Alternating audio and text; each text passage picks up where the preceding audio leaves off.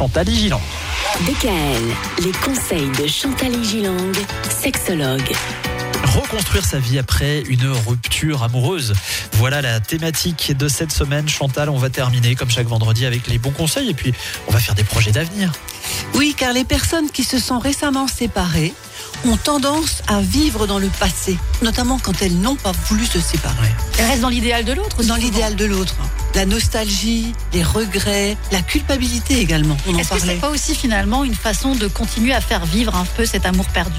Oui, et peut-être d'avoir de l'espoir Mhm. que la personne revienne. Donc ces personnes-là dépendent souvent d'autrui et racontent 36 fois le divorce, la séparation à, leurs amis. C'est très lassant. On connaît ça autour de nous. hein. Alors on écoute au début avec compassion et puis finalement c'est des redites. hein. Et elles finissent par perdre leur indépendance. Alors c'est dommage car la nouvelle liberté qu'elles ont peut offrir de nouvelles voies insoupçonnées, un avenir meilleur peut-être et un partenaire amoureux évidemment. Bien sûr.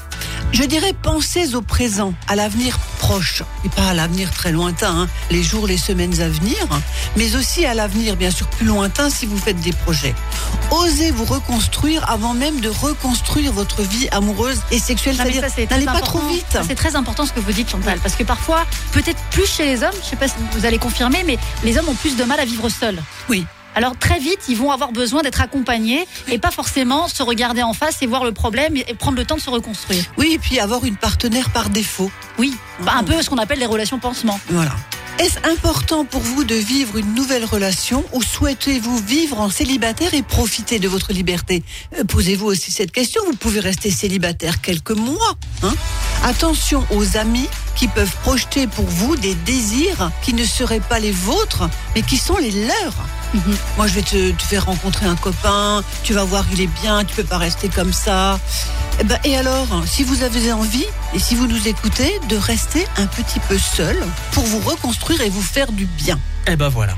Notez tous ces bons conseils et euh, si vous n'avez pas entendu toutes les chroniques de cette semaine, allez les écouter ou les réécouter sur le site de la radio. La semaine prochaine, un constat. Souvent, les femmes s'ennuient au lit. Ah oui. bon Bah oui. Qu'est-ce Eh que ben, c'est que cette histoire Est-ce que vous l'avez déjà constaté, vous, Michael Je n'ai rien constaté Ah, du bah c'est parce qu'elle ne s'ennuie pas chez vous. Ça doit être ça.